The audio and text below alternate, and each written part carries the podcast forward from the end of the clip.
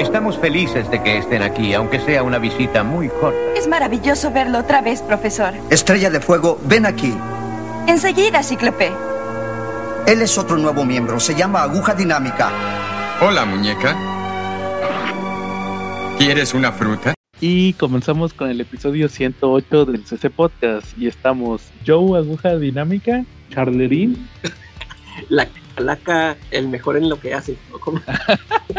y como cada semana vamos a comenzar con los saludos a Comentemos Cómics Cabrones, el mejor grupo para hablar de cómics en todo Facebook. Saludos al Papu David, saludos al Papu Marshall, saludos al grupo de venta de Comics Fisher con Marshall. Ya saben, métanse para comprar los mejores cómics con el Papu. También a Quetza. Ah, sí, al mejor precio. Eh, ah, saludos, a, saludos a Quetza, que es nuestro patrocinador de Totis. Oye, no, ahorita, ahorita es, Totis. comercial. saludos a Quetza, saludos a Carlos Roldán, saludos a, a Edsel, saludos a quién más. A, a, Enrique. a, a, Frank Ramos, a Chinaski. Oye, que, que por cierto, que le mandé saludos a David. Saludos a David que cumplió años. Cumplió años, sí. Quiero, le quiero mandar saludos a King Kong que anda en Cancún. Ah, sí. saludos a Jen. King, Kong. Ándale, Jen, que anda, que anda en Cancún. contra su voluntad. Anda en Cancún contra su voluntad. Órale, muy bien. Oye, me faltaron mandar saludos, me faltaron, digo, porque ahí la calaca dijo del, del No, es que te desapareciste, Charlie. Apenas, ahora sí. Charlie, saludos esta semana. Y como no, saludos para el Rico, para el tremendo Fernando González Aguirre, el Bebote, para los Zero Riders, los Tortugos, eh, y también para la banda del Mesón Gaucho, ¿no? Para Aarón, para Aarón, para el Children, para Edson, para Alfredo y para Oscar, que ahí están siempre metidos, muy metidos en su servicio, dando los mejores alimentos. Muy bien, Charlie. ¿Y Calacas, patrocinador? Ah, patrocinador Totis, compre Totis, la mejor botana de México. Mañana voy por mis totis. Saludos a Questa. Oye, cochino español, Charlie, ¿viste que salieron las preventas nuevas? Sí, de hecho las vi ahí como que hay una que otra cosa que se ve suculenta, ¿no? El tomo de Spider-Man se ve bueno, ¿no? Sí, mira, si quieres ahorita llegamos a eso. Primero anunciaron pues que sigue Extreme Carnage, ahora sigue Phage. No sé cuál cuál simbiote es Phage, no me suena. Ni yo eso te iba a preguntar. Creo que es de los nuevos. Es, Car es Carnage mamadote. Ándale, sí. Luego también anunciaron este el uno de Batman nuevo, el que sigue de, de James Tinion, el ciento del no del mil, no es el Batman 100 101 al 105 creo y un anual. Es el que viene después de la guerra de Joker, ¿no? Sí, ese mero. Fantasmas, creo, ¿no? Historias de fantasmas o fantasmas, ¿no? Y historias de fantasmas, Charlie. Oye, y luego anunciaron el de Spider-Man que sigue del 56 al, al 60, se llama Red Destrozada. Oye, que, la, que el anterior estuvo bien aburrido, bien bizarro. El anterior fue el del. ¿Cómo se llama? Ya ese me olvidó el nombre del. A mí también, pero, es donde, se, donde mata. este ¿Cómo se llamaba el villano este? En cien pies. mata. sí, ¿Te, ¿Te acuerdas que se elevó ese número porque todos pensaban que sí se moría Spider-Man? Ah, sí. Ese estuvo bien bizarro. No le entendí al, al orden de los eh, eventos. Es donde sale la parte de One More Day, ¿no? Eh, me parece que sí. Es que este Spider-Man ya lo mató. Digo, también hubo una época en los noventas en que estuvo contra Thanos y que todo el mundo, hasta lo anunció Marvel. Haz de cuenta que en el número de Spider-Man salía en nuestro siguiente número Spider-Man Dies, Really Dies. No, hombre, esas palabras bastaron para que el siguiente mes todos estuviéramos haciendo fila desde tempranito, antes de que llegara el camión de las revistas y todo para que fuera una historia donde sí efectivamente lo mata Thanos, pero regresa a la vida en el mismo en el mismo número. En la siguiente página. En la siguiente página. Es más, creo que en el siguiente cuadro regresó a la vida. O sea, duró muerto lo que el Cruz Azul campeón. También, también anunciaron, déjenme checo, el ah, un, un clásico moderno. un cómic legendario. ¿Es de DC? Sí, un cómic legendario vendido millones de ejemplares. Injustice otra vez. el, el, el, año 1, Injustice año 1. No manches, otra vez. Por la tercera vuelta de Injustice. Y luego, no, ya lo había incluido, pero ahora más delgadito, el tomo. Con papel más feo y más ah, caro. Pues sí, pero pues ya ves, sigue vendiendo Injustice, lo que comentábamos la otra vez. Si, si va a traer Injustice año 1 del número 1 al 18. Y no traía el anual. No te Pero bueno, oigan. También, este, ¿qué más? Anunciaron, ah, oye, uno de Hellblazer, Calaca. Ah, pero como que es de la, es nueva serie, ¿no? Sí, es como que de Black Label. Lo, lo escribió un tal Cy Spencer, que no lo ubico. Y no, ni Con, con arte de mi ídolo, Sean Murphy. Ah. Y, y trae un- aquí dice que, que incluye una historia también escrita y dibujada por Dave Gibbons, Dave Gibbons eh, de, de John, de John Constantine, fíjate que ese sí me llama la atención. Aparte del arte de, John- de Sean Murphy, la historia de Dave Gibbons. Ese Sí, porque creo, creo que esa historia todavía venía en, los, en la época de Vértigo. Sí, quién sabe. No, no, la verdad no me suena. Luego también en hardcover, y luego los dos estelares en hardcover. Bueno, los dos ya lo sabíamos, porque ya los habían anunciado en, el- en los banners, en las fotos de portada. El Harley Quinn de Black, de Black Label, el Harley Quinn White Knight. White Knight presenta Harley Quinn. Ah, sí. Este, pues ya los, ese yo lo reseñé hace unos meses, ahí pueden checar la reseña. Y pues el Spider-Man 6 Siniestros, que es, fíjate, curiosamente lo que trae el tomo. Va a traer el anual número uno de Spider-Man. El primer anual, que es justamente cuando Sí. pelea por primera vez con los seis siniestros, de, de Stan Lee y Steve Ditko. Y va a traer también Spider-Man del 334 al 339 que es la historia que nos había comentado Charlie la semana pasada de Return of the Sinister, Sinister Six de David Michelini con arte de Eric Larsen. ¿Cómo ves, Charlie? Ah, pues es que es algo bien apetitoso, la verdad, ¿no? Digo, como buen rocomiquero, pues la verdad es que yo ya estoy esperando con ansias que pasen ese cómic, ¿no? Que lo traigan, ¿no? La verdad es que está muy bueno. eh, tiene, como te decía, el plus de ver dibujado a Eric, dibujando a Eric Larsen, al Iron Man y al Capitán América. Este sale por ahí también el azar, salen varios personajes clásicos de Spider-Man, pero el plus es cuando Eric Larsen dibujaba bonito cuando era una superestrella, antes de que le diera flojera pues su chamba, ¿no? ¿Cómo ves, Calaca?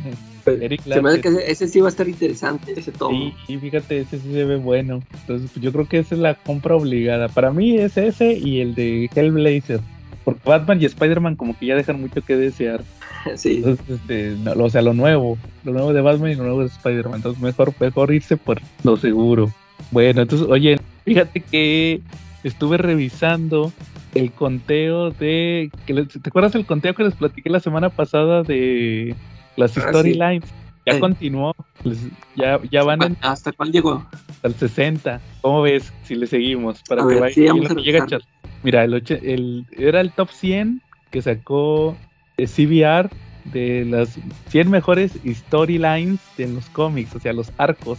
La semana pasada vimos del 100 al, al 85 y estuvimos mencionando que había unos que, que, o sea, que hubo unos que nos- se nos hacían muy buenos pero que estaban muy bajos, o sea, estaban en los Muy bajo. pero aquí como que ya se empieza a nivelar, como quiera hay sorpresas, mira.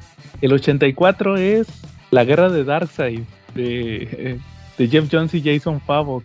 Ahí la pusieron. Ay, Luego el 83 es eh, New World Order de Grant Morrison. Es el primer arco de, la, de su Liga de la Justicia, el de los marcianos blancos, ¿te de acuerdas? los marcianos.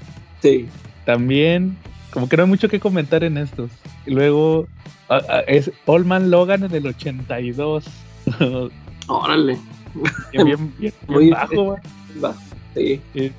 Eso sí me sorprende. Luego, el 81 es uno que se llama Church and State de, de Dave Sim, que es de este Al cerebro, ¿no? Cerebus del 52 al 111, o sea, 60 números. Yo sí, creo que- se la baña. Y, o sea, ¿cómo eso va a ser un arco? No manches. Y luego, el, déjame le sigo. Entonces, eh, quedé en el 81 con Cerebus. El 80 es eh, A Game of You de Neil Gaiman. Es el- un juego de ti de, de Sandman. Que fíjate que no lo he ese, leído. ese arco es el que sigue después de lo de la llave del infierno. Pero o sea, a mí se me hace, bueno, es que está medio polémico, a ver si no, no se ofende la gente. Porque ese, ese arco tiene que ver mucho con la situación actual que se vive del tema del transgénero. Ahí, ahí como que es un sub, sub- subtexto que tiene ese. Yo, yo, esas son las interpretaciones que él he estado viendo. Que, le dan a esa, a esa historia. Yo, en lo personal, pues es una historia que no me gusta tanto de Sandman porque casi no sale Sandman, salen otros personajes, sale ahí una chavita que había salido de personaje terciario en, en el segundo arco de Sandman, el de la, en el de la casa de muñecas, la del asesino serial.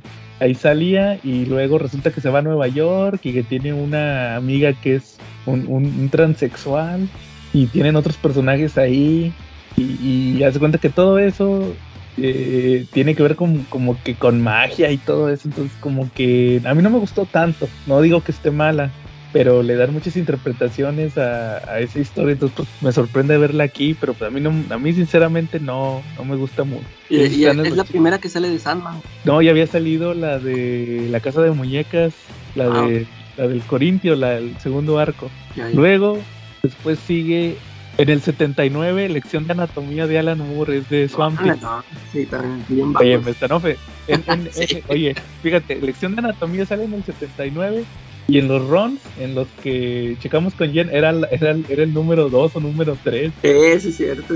O sea, no manches. Luego el 80, el 70, y- ese era el 79, Lección de Anatomía. 78 Planet Hulk. Fíjate, o sea, eh, lo ponen por encima del. O sea, Planet Hulk era mejor que Swamp Thing. Sí, no, no manches. Luego eh, el 77 es E is for Extinction de Grant Morrison y Frank Whiteley. Es los New X-Men. Eh, También muy bajo. Ese está, está bueno porque los Eh. ponen tan bajos. Luego, 76 es. Ahí te va. eh, es este. Es visión de Tom King. O sea, también visión de Tom King. A Tom King. Luego, Hush en el 75. que a mí me gusta mucho Hush Sí. de, de Sí, Batman. sí, sí. Jeff Loeb y Jim Lee. Luego, el 74 es la masacre mutante de Chris Claremont y Louis Simonson, Walter Simonson, John Romita Jr., Alan Davis, etcétera. Oye, pero esa está bien chida, esa que estás diciendo tampoco merece ese lugar. Digo, yo estoy atónito y callado porque de verdad no, no alcanzo a comprender en las votaciones cómo estuvieron, ¿eh? Deja que termine para que vean unas que están bien, bien bañadas. Luego, el 73 es la saga de Korvac de los Avengers. ¿Sí le suena a esa, Charlie, la de Korvac?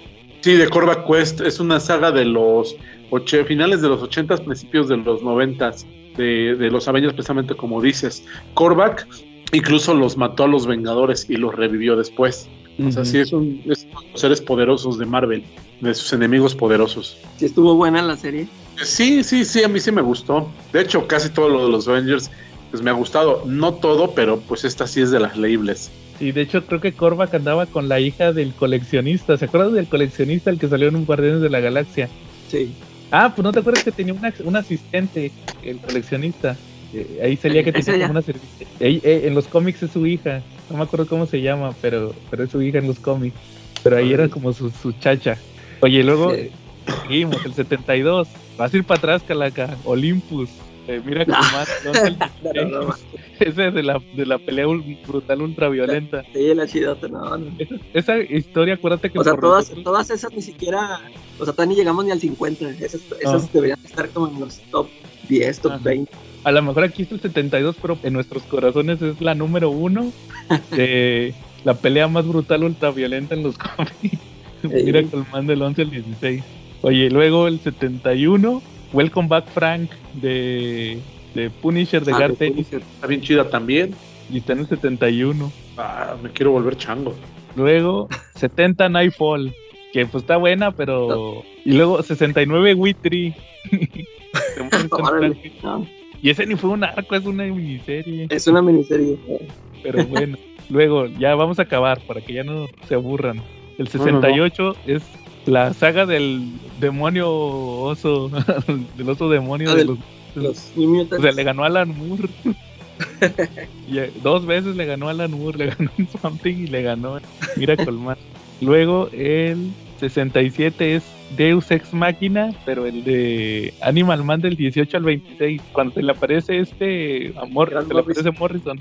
Ese, ese, ese está chido porque está experimental, pero quién sabe. Luego el 66 es Ultron Unlimited de Kurt Busiek y, y George Pérez en los Avengers, la de los noventas.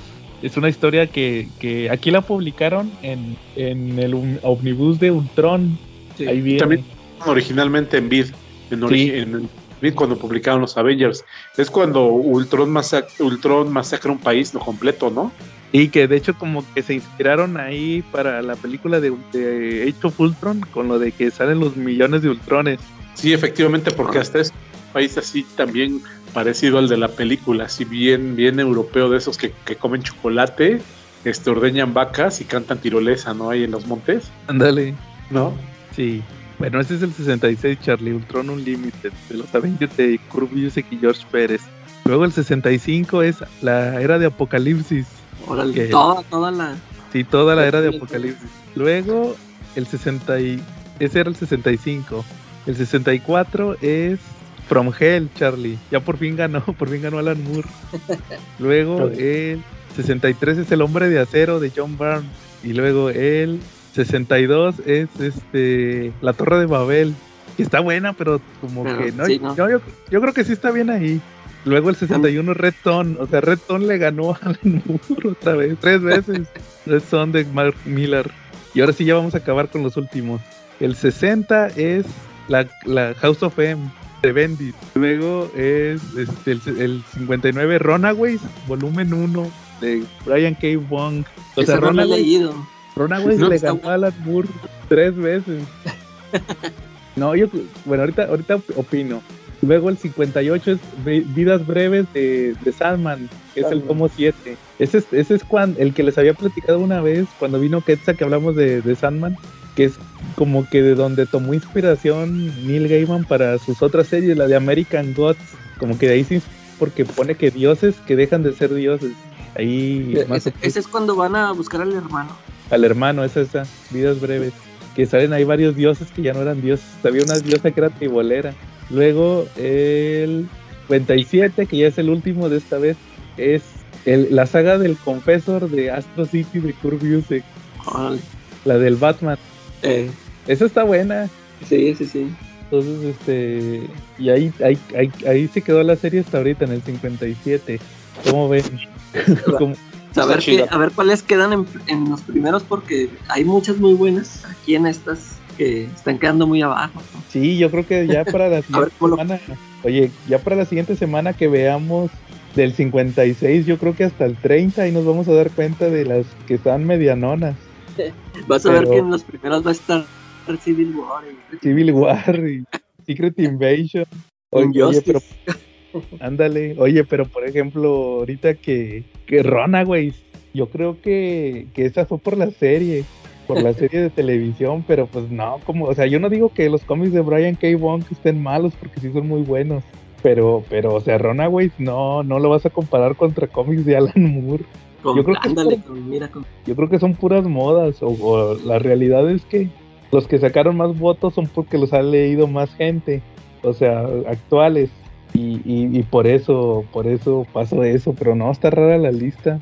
ándale, es que lo- los, los verdaderos conocedores de buenas historias no, no les importan esas, votar ahí en esas encuestas. Ándale.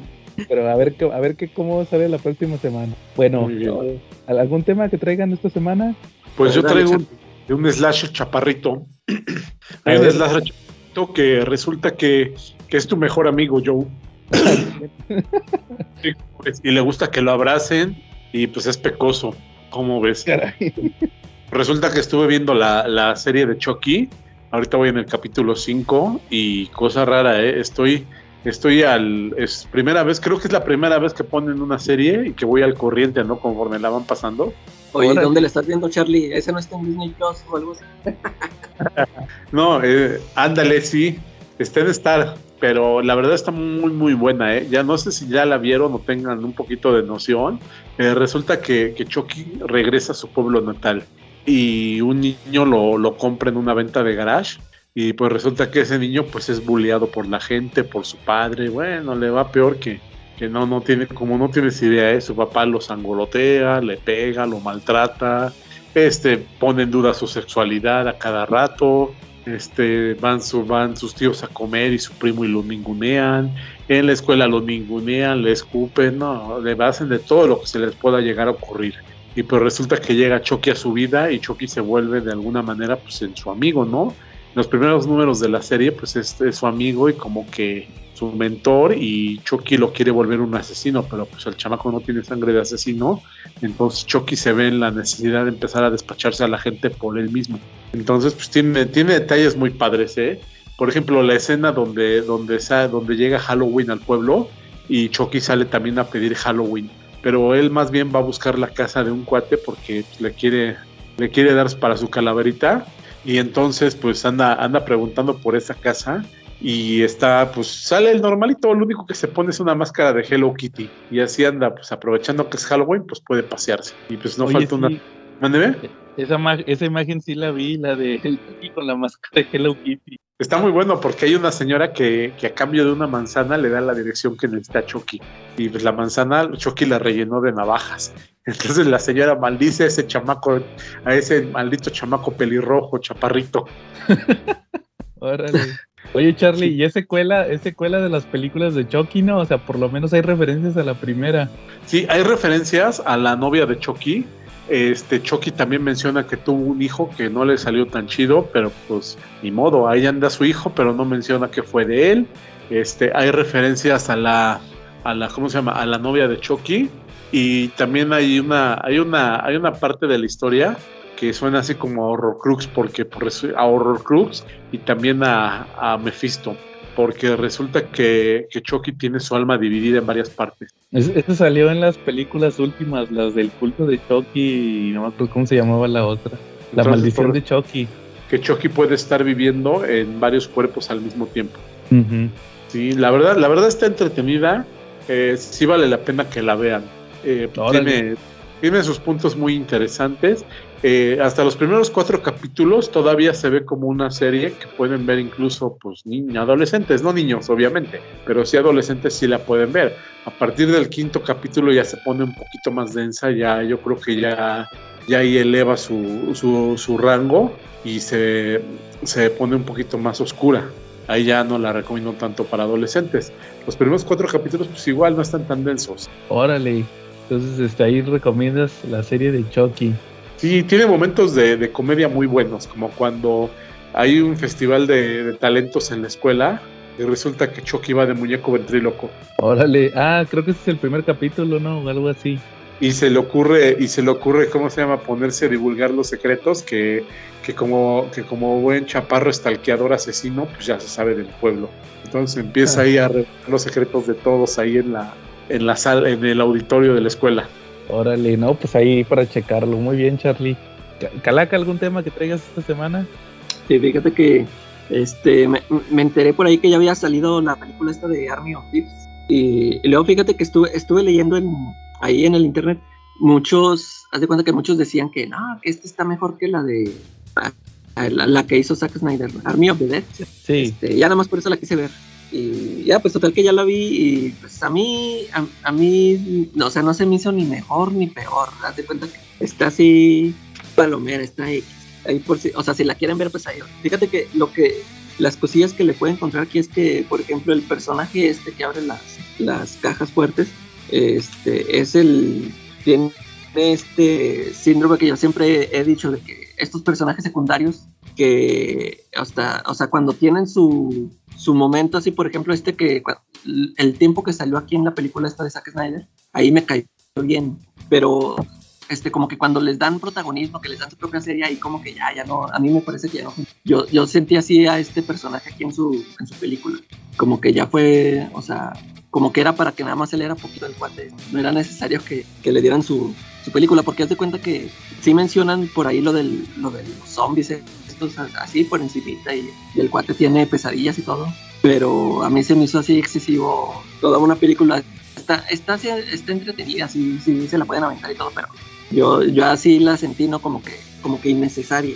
Y, y como que al final, o sea, la historia que le dieron aquí, este, pues como que no empata o no, o no con, con el, el, con el momento que tiene cuando aparece este aquí en la película de, de los zombies, ¿no? Ahí, ahí, es por si la ves ahí, este, ya después discutimos eso. Y este, ya, ya, ya sí, ahora no les quise dar spoilers, aunque no hay muchos, no hay, no hay este, no pasa así gran cosa como para, para spoilearla, ¿no? Y aparte ya sabemos que sobrevive, pues se va a la de, Eh. a la- y, y ahí te va otra, quería hacer un comentario de, de otra serie que, que vi, este, ya que escuché el programa de Gen de la, de la hora muda, fue con el burro, donde hablaron del juego del calamar y de estos, estas series de juegos mortales. Ajá.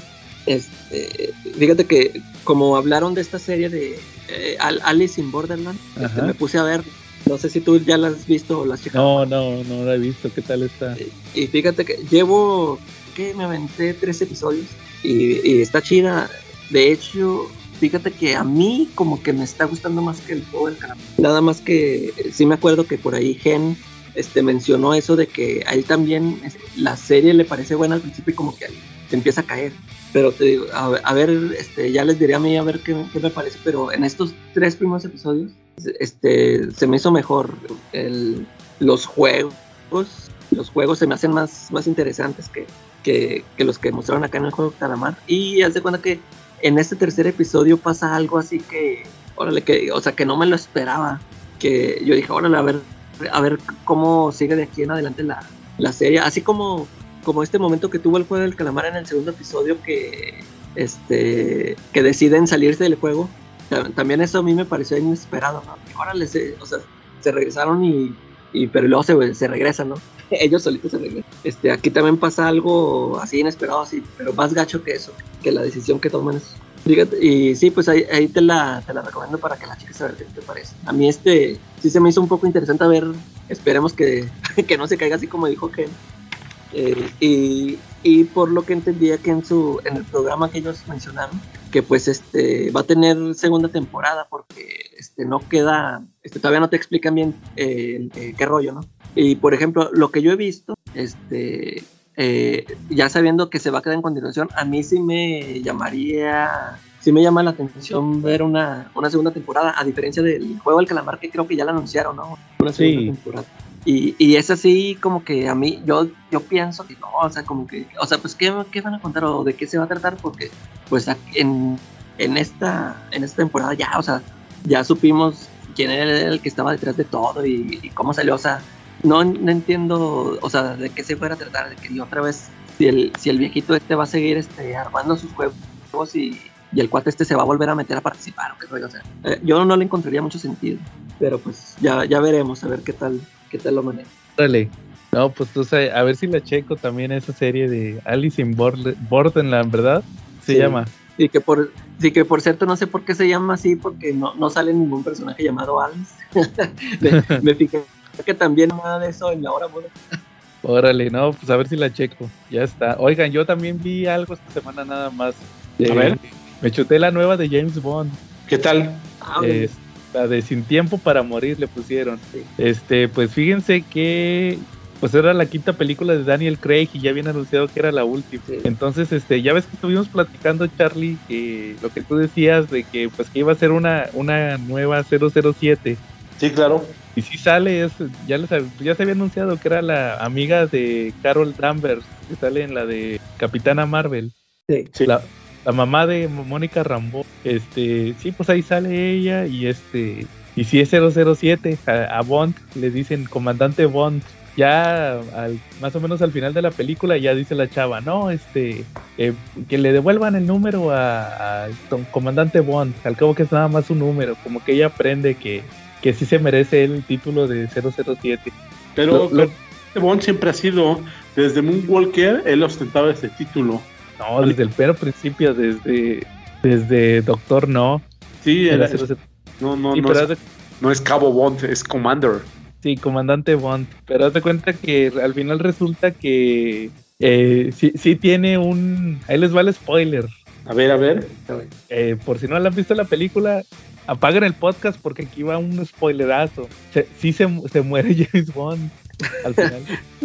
Sí, eso había, eso había leído por ahí, quería saber si era cierto. Es- eso a mí me, me parece interesante porque, pues, a, ver- a ver qué, o sea, cómo lo manejan, a ver qué, Porque, que- pues, qué van a hacer. porque al final de la película, como Bill película de Avengers, sale James Bond regresará. Entonces ahí está la interrogante. Sí, o sea, Sí. o sea que no te dejan claro si esta chava va a seguir como James Bond o, o si van a traer a otro cuate, ¿verdad? Sí, pero por ejemplo, se muere, pero porque bombardean una, una base donde él está, o sea, de que se nunca hubo un cuerpo, no hay un cadáver ahí. Este, o sea, nada, más, era imposible que hubiera su... Exactamente.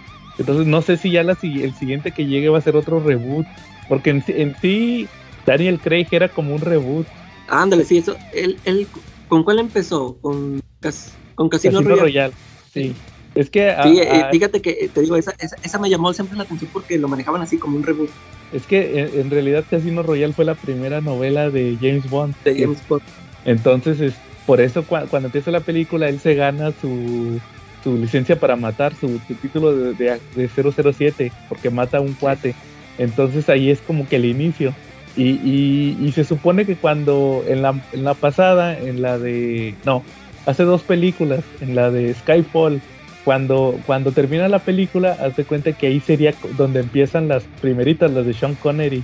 Este, pasan ciertas cosas ahí que casi se hace, se, hace como un bucle.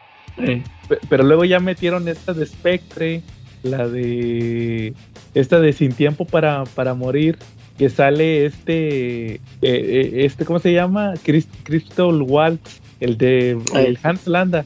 Entonces como que ahí rompe el bucle porque él es el villano de Bond, que tiene otro origen. O sea, como que, como lo, como que lo del bucle era nada más así como que de chiste, chistosito, pero ya te dan a entender que no. O sea, esta es otra como, o sea, es un reboot. Entonces, pero, pero sí pasa eso al final de la película. Y entonces, este, pues es la, la interrogante que, qué va a pasar, si el que sigue va a ser otro, otro reboot, o de plano si van a, a hacer esa leyenda urbana de, que cada Bond es, es otra es una persona diferente o que está así que no nada más 007 sino que también James Bond es un título que, se cambia no pues a ver quién sabe qué, qué, va a pasar. Pero sí nada más lo quería comentar. La película está padre tiene buenas escenas de acción. Este el, villano es este Freddie Mercury el, el que hizo Freddie Mercury. Ah sí. Qué tal qué tal lo hace este pues hace de, de los villanos que menos me gustan los que son así como como así que, sí, señor Bond, voy a destruir el mundo. Como que, como que con Daniel Craig no le habían tocado de esos, le habían tocado puros villanos acá más físicos. Acá de que cuates que sí destruían el mundo, no nada más de que, ah, sí, señor Bond. Lo voy a hacer. como que es un villano muy clásico de Bond, este cuate. Un, típico maníaco, ¿ah? O sea, pero fuera de eso, pues yo creo que la película está padre. Y, sí me sorprendí porque yo no chequé spoilers ni nada y cuando vi la película, pues ahí sí dije, ¿qué? O sea, ¿cómo pasó esto? Pero pues le dan un cierre, o sea, qué padre que le den un cierre este, a Daniel Craig. Bueno, muy bien. Hola, ¿qué tal cabrón? Escuchas del mejor, ¿qué digo el mejor? El único podcast de cómics en México. Y bienvenidos a esta sección en donde les cuento de las novedades que nos trae Panini Manga para esta segunda tercera semana de noviembre. De 109 pesos, My Hero Academy número 30, en 119, Claymore 7, Twin Star Exorcist número 25, Jujutsu Kaisen 12 y Tenku Shimpan 11. En 129, Pandora's Hearts 6, Blooming to You 5, Doctor Slump 12, Boruto 9, To Love Ru 5, el estreno de esta ocasión es Quiero tocar tu uniforme y Solalin número 2 que apenas con esta corta numeración termina su serialización. Y recuerden que pueden adquirir cualquiera de estos títulos en Avenida Tamaulipas, esquina con Alfonso Reyes en la colonia Condesa, muy cerca de Metro Patriotismo. Si les queda lejos, no se preocupen, diríjanse al canal de YouTube Checa tu manga, en donde Además de ver las ediciones de estos hermosos y divertidos monos chinos, van a poder encontrar en la descripción de cualquier video los enlaces a mis redes sociales y ahí me mandan un mensaje y yo se los envío hasta la comodidad de su hogar por Correos de México o Mercado Libre o Shopee. Y como ya saben, los mangas le están comiendo el mandado a los cómics porque hay de todo, hay misterio, hay acción, hay romance, hay comedia y en ocasiones hay de todo un poco en cada tomo. Si lo que te gusta a ti es cagarte de la risa, Doctor Slump es tu opción, ya que el maestro Akira Toriyama nos trae las risas acubetadas con sus absurdos, con sus clichés, con la burla, los estereotipos del manga y los sinsentidos que a cada página nos trae. Pero si lo que quieres tú es sentir que lees mientras ves en realidad un montón de chicas atractivas, tu Lobru es para ti. Ya que aquí unas chicas del espacio llegan, conocen a un güey random de la secundaria, se enamoran de él y por si fuera poco, la hermana menor está tan dispuesta a estar con él que incluso está armando un plan para construirle un harem. No solo ella, su hermana, su hermana gemela, otras estudiantes de la escuela, algunas maestras y cualquier chica que se vaya acercando y que se vea interesada, sino incluso hasta chicas del espacio exterior que buscan asesinarlo. Todo esto mientras te avientas unas risas con las situaciones absurdas que ocurren mientras toda esta curiosa historia se desarrolla. Pandora's Hearts está más o menos tranquilón ya que después de que Sharon estuvo al borde de la muerte, vemos aquí cómo fue rescatada, fue salvada de su envenenamiento y posteriormente tenemos una misión tan extraña como extravagante. El tío de Oz decide infiltrarse a la academia de Ada, la hermanita de Oz, quien paradójicamente gracias a este lapso de tiempo que Oz tiene perdido, bueno, ahora ya es más grande que él, pues bueno, Oz y los suyos se infiltran a la academia, encuentran a Ada y pasan unos agradables momentos después de un poco de tensión, ya que se reencuentran y toda es una muy bonita reunión familiar hasta que Oz escucha una melodía en un piso superior. Se dirige hacia ella ya que pues bueno le resulta familiar y ahí conoce a un par de chicos de la academia que aunque parecía que congeniaban al principio, después resulta que empiezan a tener choques. Pero mientras ocurre esta interacción, de pronto los asaltan unos tipos encapuchados y encapotados que andan detrás nada más y nada menos que de Oz, o quizá debería decir detrás de la persona que está bajo la piel de Oz. Y Boruto, bueno, ya comenzando con las peleas, la verdad es que se pone bastante chido ya que tenemos de vuelta en acción a nada más y nada menos que Naruto, quien está enfrentando a estos seres eh, súper poderosos, eh, intentando proteger a su hijo y a su amigo, quien es parte de estos seres, pero que está intentando alejarse de ellos. Es bueno ver cómo va creciendo este manga con Boruto, nuestro pequeño eh, protagonista, madurando, pero también con Naruto en acción. Twin Star Exorcist es de mis mangas favoritos por la estética que tienen tanto los personajes, los uniformes y hasta los enemigos. Y bueno, aquí la situación está crítica, ya que la isla en donde viven estos monjes exorcistas ha sido invadida por los demonios del infierno. Tanto los Kegare como los Basara los tomaron por sorpresa, comenzando una masacre, una auténtica carnicería. Los 12 líderes de las familias están dispuestos a proteger a su gente, sin embargo están desafortunadamente muy lejos de los puntos donde han surgido los demonios. Así que lamentablemente, aunque ellos sean muy rápidos, muchas vidas se han perdido, pero ya están en acción y las batallas que se vienen son sinceramente espectaculares. Y siguen las batallas espectaculares con Claymore. Aquí nos enteramos que Claire, esta chica que es la protagonista, que pertenece a la asociación de Claymore, que son brujas demonios que comieron carne y sangre de demonios para poder cazar a estos mismos, no es la más fuerte, curiosamente es la más débil de toda la organización. Sin embargo, y aún con todo y eso, fue mandada a una misión para enfrentar a uno de los demonios más peligrosos. Una renacida, un demonio que es más que eso, es una Claymore que ha perdido el control y que, pues bueno, se vence a sus instintos de demonio. Sin embargo, ella, pues bueno, no fue sola. Van siempre varias de las Claymore más fuertes. Una de sus compañeras está particularmente obsesionada con aniquilar a los renacidos, tanto que es, de hecho, muy poderosa y muy efectiva eliminándolos. Pero también su mente tiene un desequilibrio y a media misión Pierde en control no solamente eliminando al renacido, sino también a sus compañeras. Particularmente se va en contra de Claire. Afortunadamente, antes de que pierda la vida a manos de su compañera, aparece una misteriosa salvadora. Alguien que además tiene que ver con el propio pasado de Claire. Y quien no solo le va a salvar la vida, le va a ayudar a entrenar para que se vuelva una Claymore mucho más poderosa.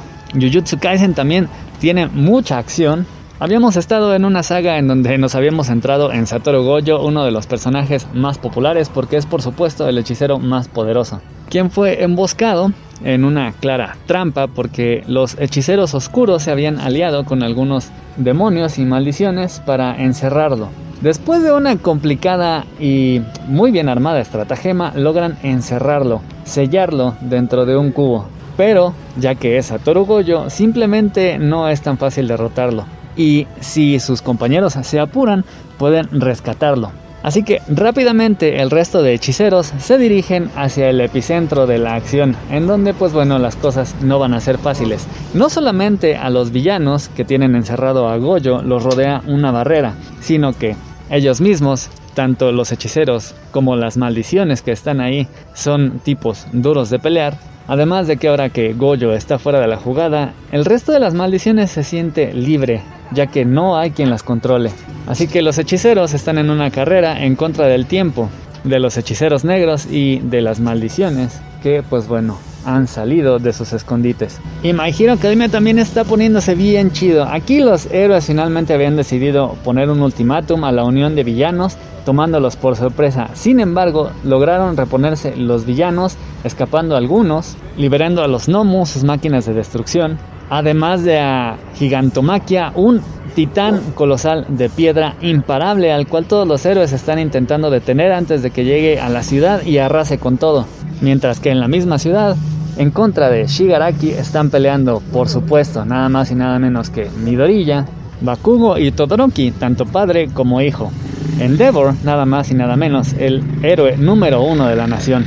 Aunque se las están viendo negras, están logrando controlarlo, pero a mitad de todo, aparece Davi con una revelación que va a sacudir a los héroes y a la nación misma. Y saliendo de las batallas nos vamos un poco más a la vida común y corriente. Concretamente el romance. Tenemos mucho romance LGBT. Blooming to You con romance lésbico y quiero tocar tu uniforme con eh, romance homosexual. En Blooming to You está la relación entre la presidenta del consejo escolar y una de sus compañeras. Y continuamos en esta parte de la historia en donde, pues bueno, para el festival escolar, el consejo estudiantil quiere montar una obra, escrita además por uno de los miembros del consejo, y que, por petición de la novia, es guiado más o menos por el tipo de historia que tiene la presidenta. Todo esto para que ella intente dejar de ser un reflejo de su hermana fallecida, que ha adoptado prácticamente una personalidad idéntica a la que tenía su hermana para llenar su hueco y complacer a todos a su alrededor. Así que mientras continúa la planeación de esta obra, estas chicas también se dan el tiempo para salir por primera vez y profundizar en una relación que parecía que no iba a prosperar, pero que ahí va. Y quiero tocar tu uniforme. Es una serie que va a constar solamente de dos números. Esto está bastante chido porque a diferencia de muchas eh, historias de romance, esto hace que avance más rápido. Ya que en otras historias, pues bueno, los protagonistas nunca se deciden. No, aquí ya empiezan con fajesotes, con tocamientos, con sexo. Dándonos chance a que la historia profundice un poco más en los intríngulis de su relación, de sus sentimientos, de la homofobia internalizada, de los prejuicios de la sociedad y los miedos que puede tener una joven pareja de estudiantes gay en Japón. La verdad es que aparte de El marido de mi hermano, esta es una de las historias más bonitas de este tipo con las que me he topado. Y por último está Solanin de Inio Asano, también otra serie súper corta, acaba en este segundo número, que también trata del romance de acerca de una joven pareja, pero ya de recién graduados de la universidad, que se integran a la sociedad, pero que no acaban de adaptarse muy bien, ya que el trabajo formal la vida casi robótica de un trabajo de oficina comienza a arruinarles la vida hasta que pues bueno deciden renunciar a esto que es lo convencional y prácticamente lo ideal en una sociedad como Japón para lanzarse a perseguir sus sueños. Ella una vida relajada, él perseguir su sueño de ser una estrella de rock. Sin embargo, en este segundo número las cosas dan un vuelco ya que uno de ellos muere y vemos cómo esto afecta la vida de el que quedó de la pareja y de sus amigos alrededor y cómo esto cambia drásticamente pues todo lo que tenían planeado, todos sus sueños, expectativas y también cómo intenta reconstruir a partir de ahí su vida ya sin el amor de su pareja muerta cuando recién había renunciado a su trabajo, intentando descubrirse como persona y superando este trauma. Es una historia sí que trata de un tema muy duro, con el muy particular punto de vista y estilo de Inia pero que dentro de todo es particularmente luminosa en tanto nos pone de frente a estos retos que pues bueno, la vida tarde o temprano nos trae. Y eso, queridos Nakamas, es todo, gracias por escuchar y pues bueno, volvemos a la programación habitual. ¿Algún otro tema que traigan? No, no, no. Oye, fíjate que les voy a platicar algo que pasó esta semana. Bueno, ya tiene tiempo, pero no lo había platicado. Este, fíjense que compré un cómic que se llama Ant. No, no sé si supieron la Ah. historia de ese. Pero no, es, un- es de Eric Larsen, ¿no? Ahí te va la, es que esa es la, la interrogante. Haz de cuenta que lo, lo, lo, lo anunció Image hace como desde agosto. No, no, Sí. desde lo habían anunciado en las solicitations, pero las de las de creo que las de septiembre o en agosto. Pero son de esas solicitations, no sé si te ha tocado verlas, Calaca, que, que caen gordas porque que te- son las solicitaciones de agosto. Pero luego miras, el cómic sale hasta noviembre. Ah, sí. No, no sé si te ha tocado. Eh, Entonces, ese cómic supuestamente iba a salir en agosto, pero salió hasta octubre. Entonces yo lo quería comprar porque era de Eric Larsen, pero ya, o sea, no quise seguir sus consejos que siempre me dicen, no, es que Eric Larsen ya dibuja bien gacho. Pues que ya dibuja bien, las patas. Perdóname, Charlie, porque pequé. ¿Y qué pasó? ¿Sí dibujó con las patas o dibujó Sí, bonito? dibuja bien gacho, pero fíjate, la historia está bien curiosa.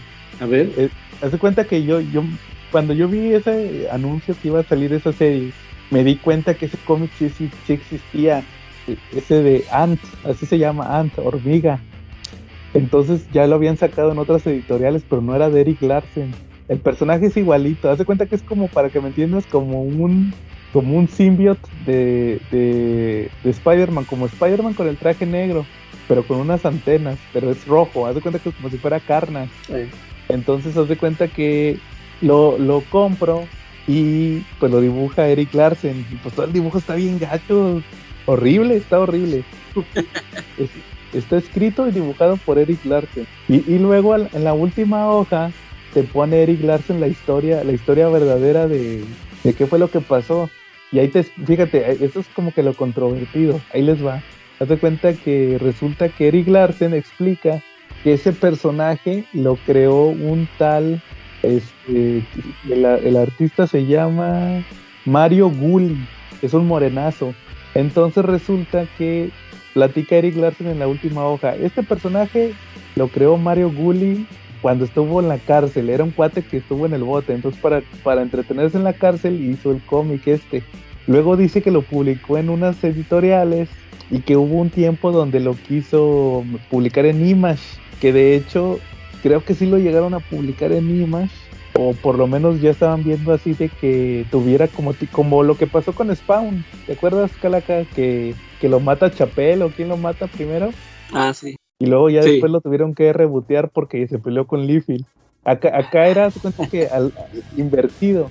Metían, empezaron a meter personajes de Image en el, en el origen de este personaje, pero luego dice que ya nunca cuajó.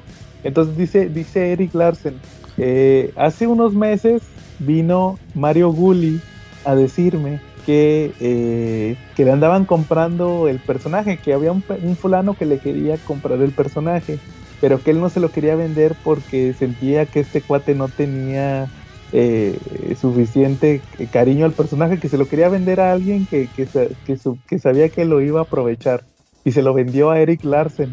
Entonces Eric Larsen se volvió el propietario del personaje de Ant y lo publica, saca este nuevo reboot en Image, porque de hecho explica que, que como que empieza este cuate, el, el- creador, a prestar el personaje en, en otras editoriales y cada persona hace como que una versión diferente. Entonces como que por eso hace un reboot este Eric Larsen, pero deja, deja guiños a, a los otros runs. Entonces, este, ahí lo, lo vende, haz de cuenta que vende, ve- eh, vende el personaje a Eric Larsen y Eric Larsen lo publica. Y es lo que se me hace raro porque pues se supone que, que no se supone que Image lo que hacía era que defendía los derechos de los creadores. como ven? Fíjate que ah, yo cuando vi que este publicaste que habías comprado esos cómics, yo pensé, ya ves que fue, creo que fue en lo del Halloween, ¿no? Que, que se habían regalado unos cómics. Yo, yo pensé que ese te lo habían regalado.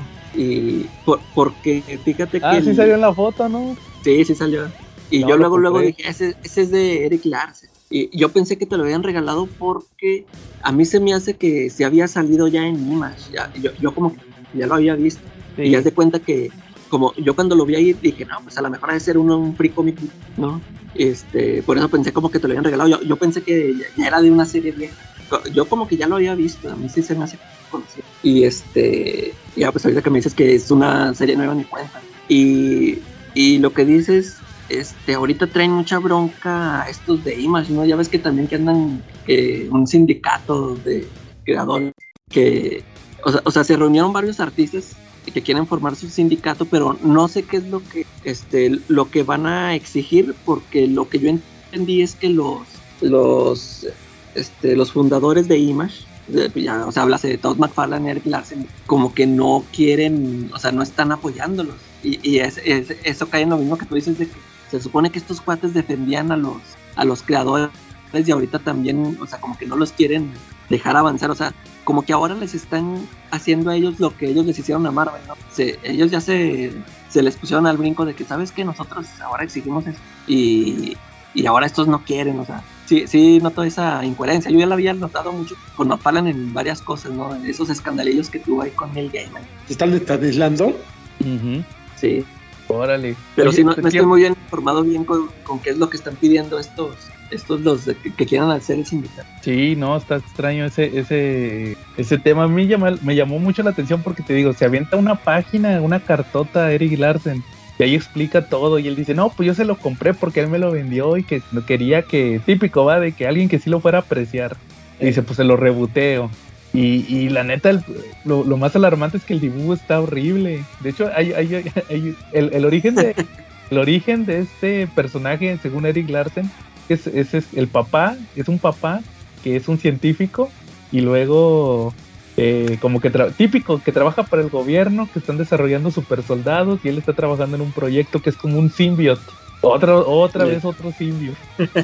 y, resulta que luego al final lo, tratan de matar y, y, oh, no hay opción. Este, y le inyecta el symbiote a su hija y hace cuenta que el symbiote, este, pues se hace cuenta como el symbiote de, del hombre araña, pero como, o más bien como, Carnage, pero hace cuenta que, que, ataca con las antenas, hace cuenta que las que se, las que se estiran son las antenas, no Carnage. Entonces, este, sí está interesante el personaje, pero el dibujo está horrible. Hay la, la parte donde donde el, papá le, le, inyecta a la chavita el symbiote, porque se lo inyecta ahí con una jeringa, yo decía, ¿esto qué es? No se parece ni a una jeringa. Era nada más así como un rectángulo todo feo, mal dibujado. ¿Es esto una tira o qué es? O sea, un pedazo de algo, pero no era, no era una jeringa. Yo tengo una pregunta, los dos, abierta. A ver. ¿Creen que, que Eric Larsen realmente en algún momento dibujó súper bien? ¿O más bien lo que tuvo fueron buenos entintadores? Pues, pues es que eso sí, sí se nota. En, el hombre de sí tuvo un pintador. Y ahorita él mismo sí. Pero yo sí digo que es que ahorita ya lo hace rápido. No sé si no, sé si sea por falta de ganas o por sacar el trabajo a tiempo, pero sí, o sea, no, está dando lo mismo que daba con el hombre araña. Y, y sí, yo, yo he, estado, yo me acuerdo que la última vez que chequeé un Savage Dragon, así, o sea, igual de gachos el, el dibujo así exagerado. Este, y luego me pongo a ver los créditos. O sea, él hace todo. Él, o sea, escribe, dibuja en tinta, creo que hasta el, color y las letras, o sea, también las letras se ven gachas. Este, eh, ya ves que eh, eh, Todd McFarlane ahorita se cacarea mucho el, esto de que Spawn que rompió el récord del el cómic independiente con más números. Pero ahí yo siempre le he puesto un asterisco de que lo ha hecho contra trampa porque no lo ha hecho él todo solo, ¿no? Y eso es el único mérito que le puedo dar a Eric Larsen, que él sí ha estado haciendo su cómic, él, o sea, él, o sea, no ha dejado que nadie más le meta mano, pero a lo mejor por, o sea, por estar, por estarlo sacando a tiempo, que ya ves que saca muchos títulos, tiene muchos títulos de su universo, y pues, o sea, lo hace todo ahí con las patas, pero sí, sí, está fatal el, todo el trabajo que hace últimamente. No, y estoy viendo el arte aquí de este cómic de Ant, y la neta parece sketches rápidos así, de esos que te avientas en, las convenciones para así. También feo. Entonces, este, no, este cuate de cada día está peor, Eric Larsen. Entonces, ahí está la anti-recomendación de Ant. Lo voy a seguir checando para ver en qué acaba el tema. Pero no, el arte está horrible. ¿Y va a ser serie, serie regular o la... Pues ya anunció varios números. Ya ha anunciado varios números. Yo creo que, pues, yo creo que sí. A ver, a ver qué tal le resulta a Eric Larsen ese tema. Bueno, muy bien. ¿Algún otro tema? ¿Cómo ves si ya pasamos al tema principal? Ya, vamos. ¿Cómo ves, Charlie? Muy bien. Oye, pues, ¿qué crees que esta semana estamos con mucho júbilo porque tenemos un tema que trae pues bastante carnita, ¿no? Estamos hablando de alguien que al principio lo conocíamos como aguja dinámica en El Hombre Araña y sorprendentes amigos, eh, también lo conocimos como el topo en El Hombre Araña y con sus sorprendentes amigos, también lo conocimos como... Gepardo. En la época de, del Hombre Araña Presenta, lo conocimos como Gepardo, en la época de los X-Men, lo conocimos como Lobesno, cuando podíamos tener un cómic de Forum, directo de España, y pues estamos hablando de otro, ni más ni menos que de Wolverine, ¿no? El mutante que ponen lo que hace y lo que hace no es grato, es el estelar del programa del día de hoy. Oye, sí, fíjate, salió en la tómbola Wolverine y, dije, a ver si sale mejor que el de los cuatro fantásticos. Porque ahora sí somos fans. Entonces, este, ¿qué onda? ¿Cómo, ¿Cómo conocieron a Wolverine? Que creo que es un personaje que todos hemos leído yo creo que yo soy el que menos ha leído cómics de Wolverine, pero sí, sí traté de leer los más importantes. ¿Cómo conociste tú a Wolverine, Calaca? Que eres el más, sabemos que eres de los más fans de Wolverine. Yo, este, yo lo, seguro lo, lo leí ahí en el Nombre Araña de novedades, pero en ese tiempo ni lo pelé. Ajá. Este, e, esto como dice Charlie, lo llamaban glotón, o sea, se me hacía un nombre nada atractivo. Y este, pues para empezar, yo no conocía a los X-Men yo, como les había mencionado antes, que yo para mí no a ser el hombre araña. Y que cuando metían una historia, una historia de Daredevil o, de, de, otro, este... Te la brincabas. Yo pues, o sea, sí, o sea, o sea, como no los conocía, este, no, sí, me los brincaba. Este, sí, recuerdo haber este, comprado algunos números del Hombre Araña Presenta, que ahí venían historias de Chris Clark, Pero pues te digo, no los conocía y, no, o sea, yo no los peleé. Yo para mí, este, hasta que me hice fan fue con las caricaturas. Este, ahí fue cuando ya me gustó mucho el personaje, ya, visualmente, porque me acuerdo que antes, o sea, pues era el mismo traje amarillo ese y como que antes no me gustaba. Hasta que lo vi en esas caricaturas y luego ya que me, que me hice de los cómics de Jim Lee, se me hacía muy espectacular. Y ahí fue con, con las caricaturas del texto. Órale, yo lo conocí por aquella mística caricatura del Morbius con, con los ventosos en los... Eh, ahí también salió. Sí, ahí salieron los X-Men. Eh, fue parte del arco de cuando adaptaron a, la serie lo de los el hombre araña con seis brazos que empieza a tener las mutaciones. Ah, Entonces hay una parte donde va a ver a los X-Men. Eh, va a dar a la mansión de los X-Men, son los X-Men más bien, los X-Men y, y, nomás que el profesor Javier le, dice, no, profesor, es que quiero que me cure, me ayude a curarme de esta mutación, porque en realidad era una mutación. Y el profesor le dice, no, Spider-Man, lo que pasa es que nosotros no curamos mutaciones, te ayudamos a aceptarlas. Se va y se va este, se va Han McCoy detrás de él y él sí le dice que, no, es que fíjate que eh, eh, o sea, porque como Hank McCoy tiene la mutación de que es azul, le dice, no, pues este, no te preocupes, acepta si te llega a dar una mutación. Nomás que en eso, que lo, va y lo sigue Hank McCoy, lo capturan unos personajes ahí, y luego Wolverine anda investigando y pues piensa que fue Spider-Man.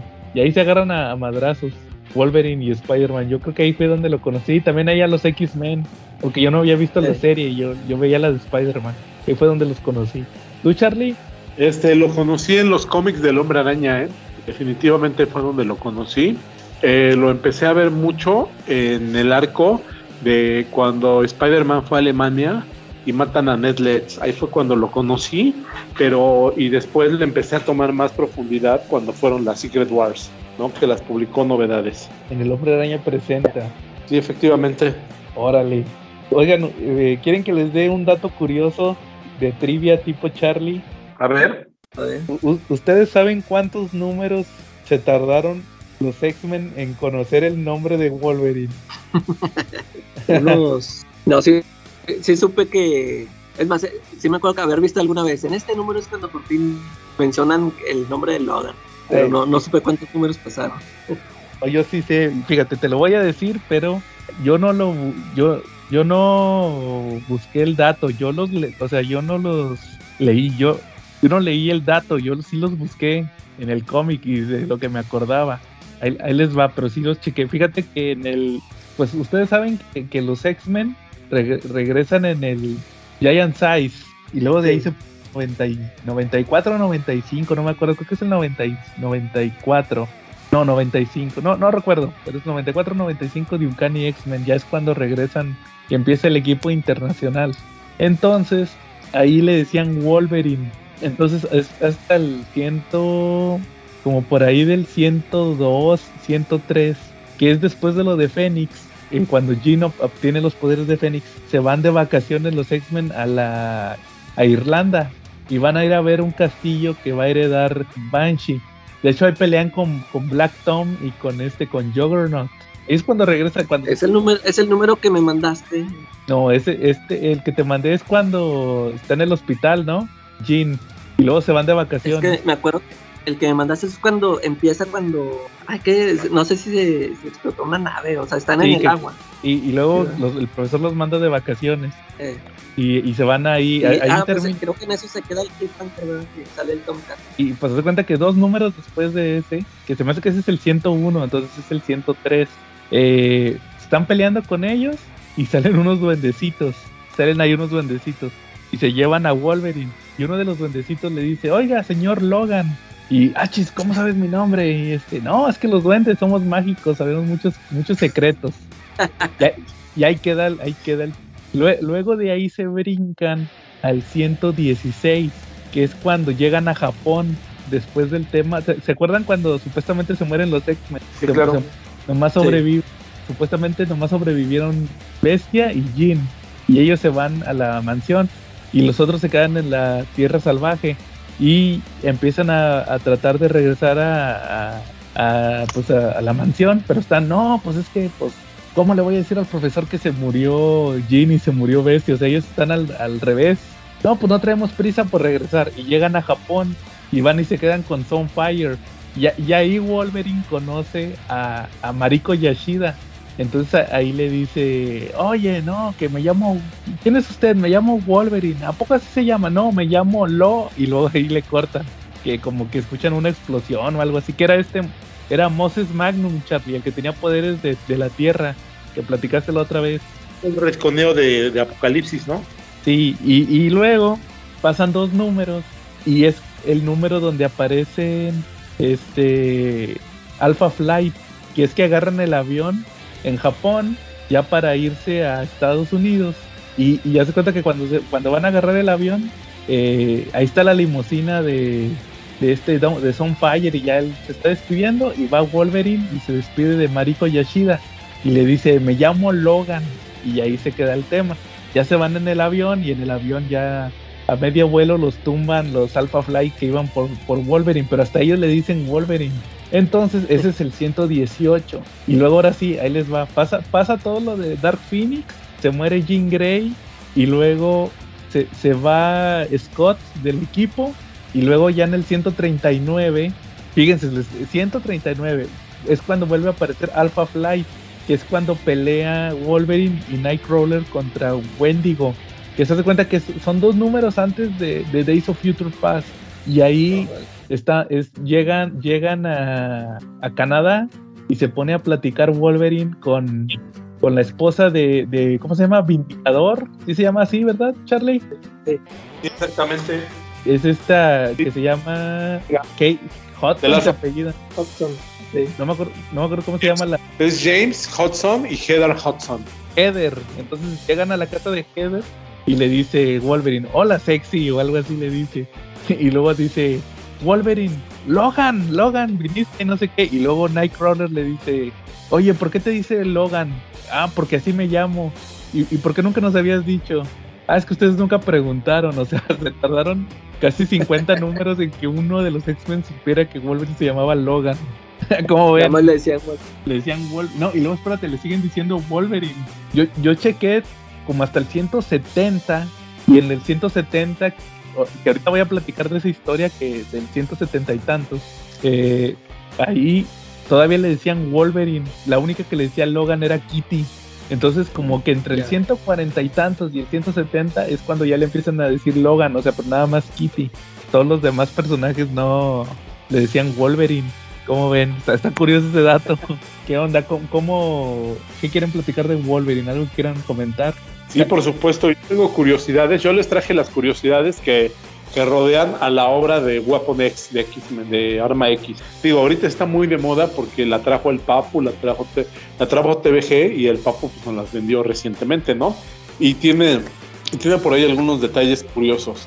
Eh, resulta que cuando salió, cuando salió esa historia, en 1989, salió en Marvel Comics Presents. Eh, originalmente la compré y salían en historias cortas, creo que de ocho páginas, si no mal recuerdo. Era una especie de, de, cómic, de, de cómic que incluía pues varias historias de varios personajes, algunos Marvel no tan conocidos y algunos un poquito más conocidos. Eh, Wolverine era de alguna manera el esteral del Marvel Comics Presents y ahí fue donde publicaron la historia por primera vez. Eh, el autor de la, y en Comics CC, cuando sacaron esa historia, pues le hicieron una entrevista y la leí también y recuerdo que decía la entrevista que, que cuando la, la, quisieron hacer pensaban que el villano principal, que el profesor se pareciera intencionalmente al profesor Javier, cosa que sí les parece, que sí les quedó bien, ¿no?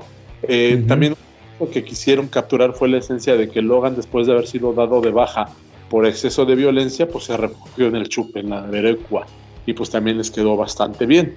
Pero como dato curioso, ellos comentan que, que para ellos la historia le agarró vida propia mientras la escribían y la dibujaban, porque la, la escena final de la historia, según ellos, tenía que ser con Wolverine peleando contra Hulk, ¿no? En el Incredible Hulk 181, ¿no? Sí, así es, Charlie. Tenía que desembocar en esa historia directamente, cosa que no sucedió. Entonces, pues quedó así como para el recuerdo, porque pues, la historia evolucionó de otra manera y quedó muy, quedó un poquito diferente a lo que ellos querían, pero aún así quedó bastante bien. Quedó perfecto. Sí, Charlie, no le busques. ¿No les hubiera gustado que hubiera terminado con Wolverine peleando contra Hulk? a ver, ¿qué yo, yo pienso, no, yo pienso que no, porque este la, historia se, se, fue manejando así sin, sin superhéroes, sin, sin Wolverine con su traje, o sea, estuvo bien que la, pelea final fue, con un oso, ¿no? con un tigre. Con un, con unos tigres. O sea, a mí, se me hace que hubiera ahí este brincado mucho. o sea, se hubiera sentido así muy con calzador que hubieran metido a un personaje este, de esos conocidos del, universo Marvel. Pero a mí se me hizo bien que, eh, que no era necesario. Sí, yo creo que sí, Charlie, como que no se presta la historia, como que la temática es muy diferente para luego poner a Wolverine contra Hulk, como que no. Muy bien. De, hecho, ya por momentos me parece así como, como fuera de la típica historia de superhéroes, y qué bien que lo tocó el punto el Calaca, eh, me parece hasta una historia como de terror, ¿no? Como que a los antagonistas de repente se les está saliendo de las manos todo y como que nada más estás viendo en qué página se libera Wolverine para, para empezar a pedorrar a todos, ¿no? Sí. ¿Quieren que les dé otro dato curioso? A ver. Este no lo tiene ni Obama. Creo que este ni ustedes se lo saben. El, el único Marvel Legend, saludos a Chinaski. El único Marvel Legend que yo tengo es Wolverine Arma X, con su casquito y todo. Es el único que tengo. Porque es Arma X. Ya, fin del, fin del dato curioso. Muy bien. Ahora este, vamos a iniciar una sección que se llama Historias trágicas de Wolverine. La historia trágica de Wolverine narra donde ustedes sufren una pérdida de algún artículo de colección, ya sea playera, cómic, póster, algo de Wolverine, a manos de algún ser intransigente, ya sea amigo o familiar, que generalmente son por, por, por quién sabe por qué, por alguna ironía o sarcasmo de la vida, pero los peores enemigos de tu colección generalmente son la familia o los amigos, porque ni tus enemigos, ¿eh? yo creo que tus enemigos respetan un poco más tus cómics, o a lo mejor porque no tienen el acceso a tu santuario, no a tu recámara, a tu librero, pero ellos difícilmente te van a destrozar un cómic. Entonces, pues yo voy a empezar.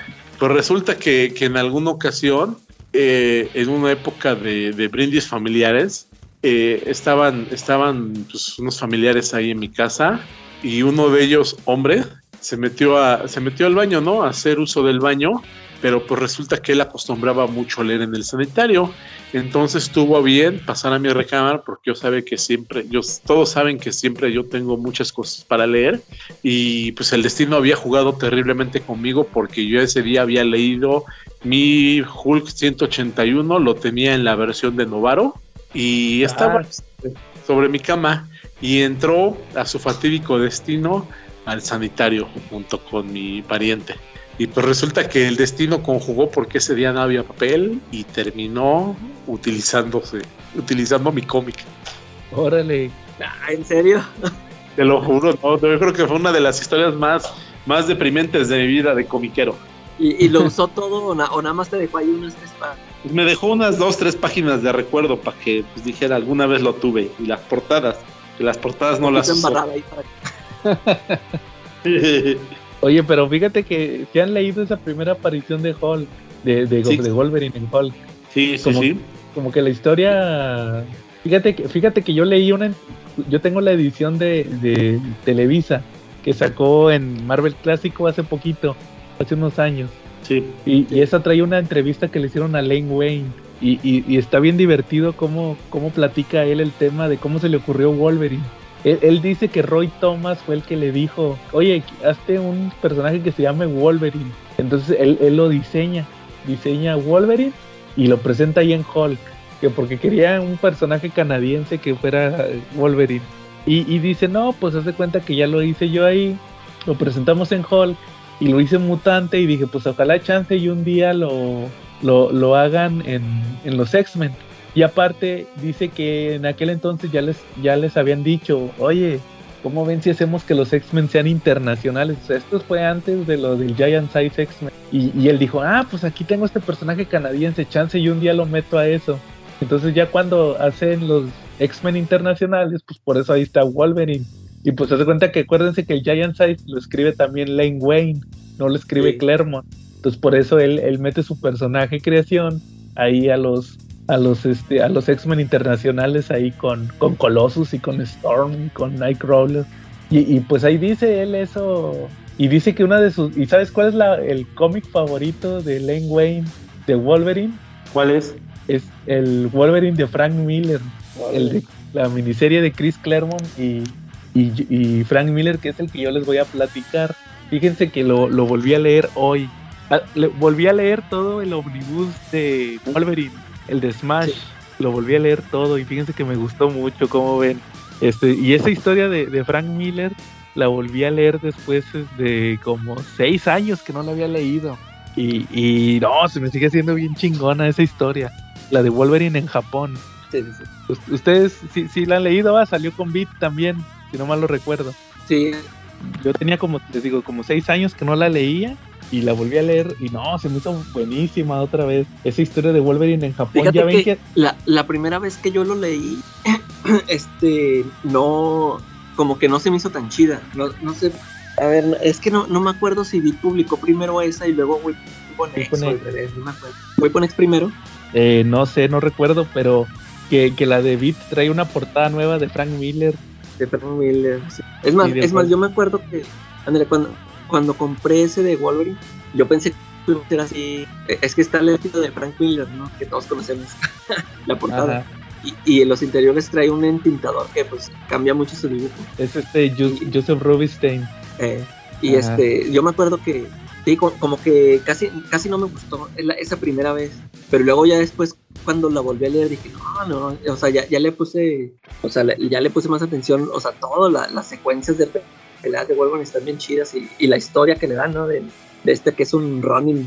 Este, sí, esa, esa sí la, la aprecié ya con el tiempo, porque sí me acuerdo que la primera vez no sé qué idea yo traía, por algo no me gustó, pero sí, este, sí está muy chido. Sí, yo también creo que la primera vez que la leí sí me gustó, pero no se me hizo tan buena. Y ahorita que la volví a leer, así di- dije, ¡ay, qué buena era esta historia de Wolverine! Sobre todo cuando pelea con, con Shingen, el, el papá de Mariko. Sí, que- y que primero le mete una madriza con una espada de madera.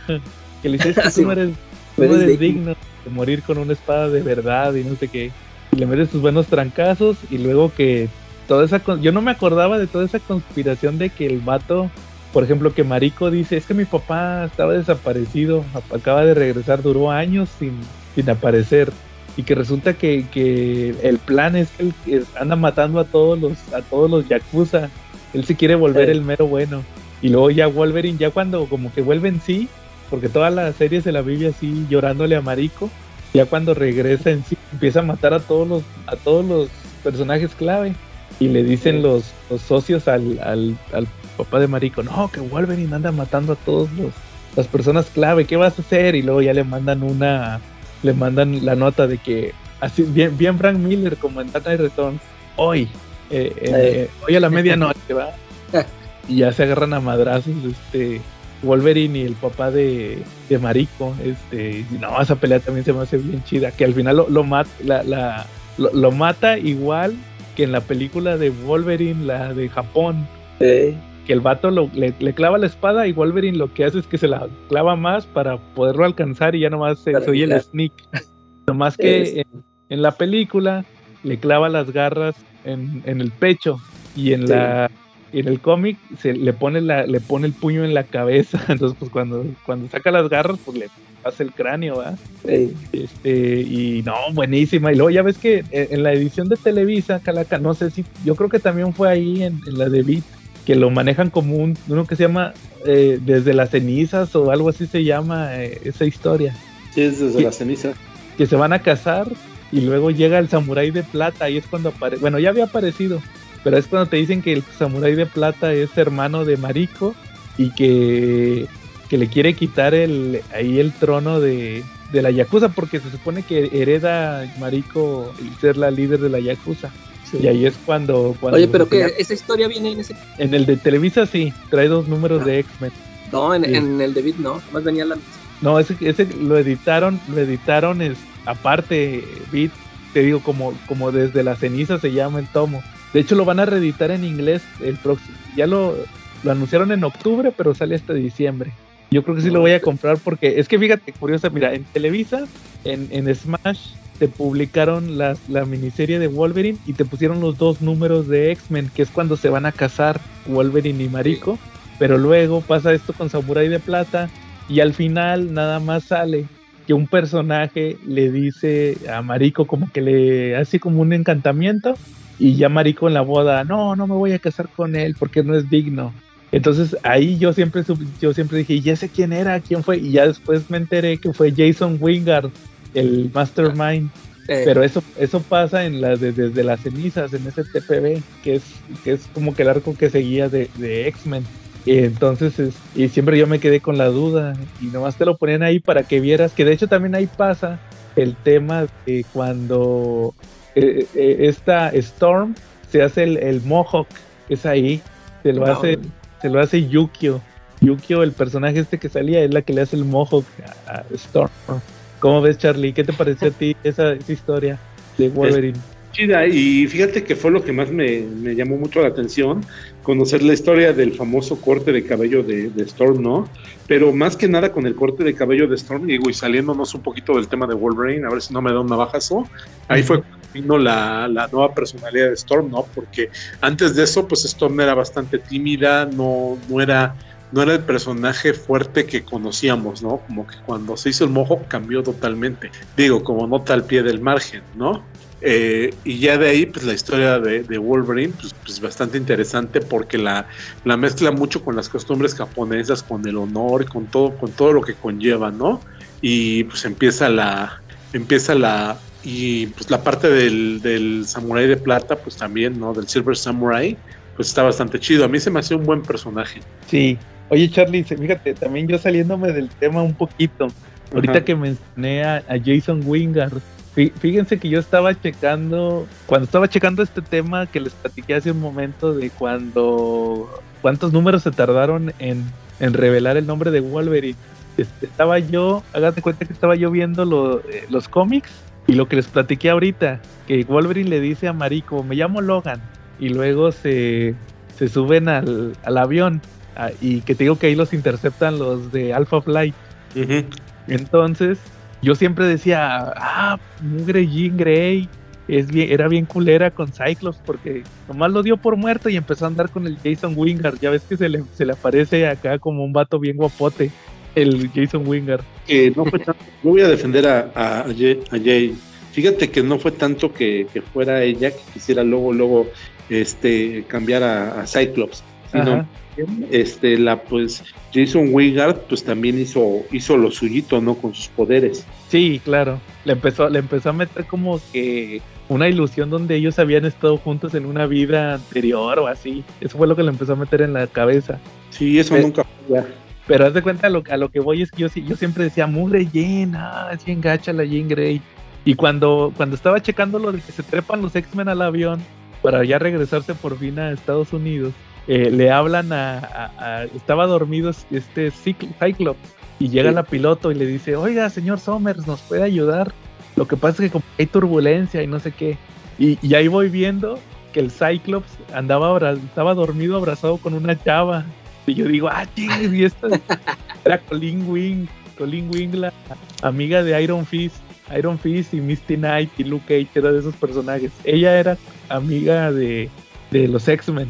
Y yo dije, ay, el Cyclops también. Era, este, también él pensaba, nomás pensó que se murió Jean Grey. Y órale, pues lo pongo con la Colleen Wing. Pues tal pa' cual, amigo, tal pa' cual, ¿no? Ándale, ándale los dos. Bien, bien tóxicos, que por cierto ya en la tómbola está el tema de tóxicos en los cómics, ya lo metí para tocar todos esos, todos esos arcos que nos dan personajes. Ándale, hay mucho personaje tóxico en los cómics, ahí próximamente saldrá. Entonces sí, esa fue la de la de Wolverine de Frank Miller.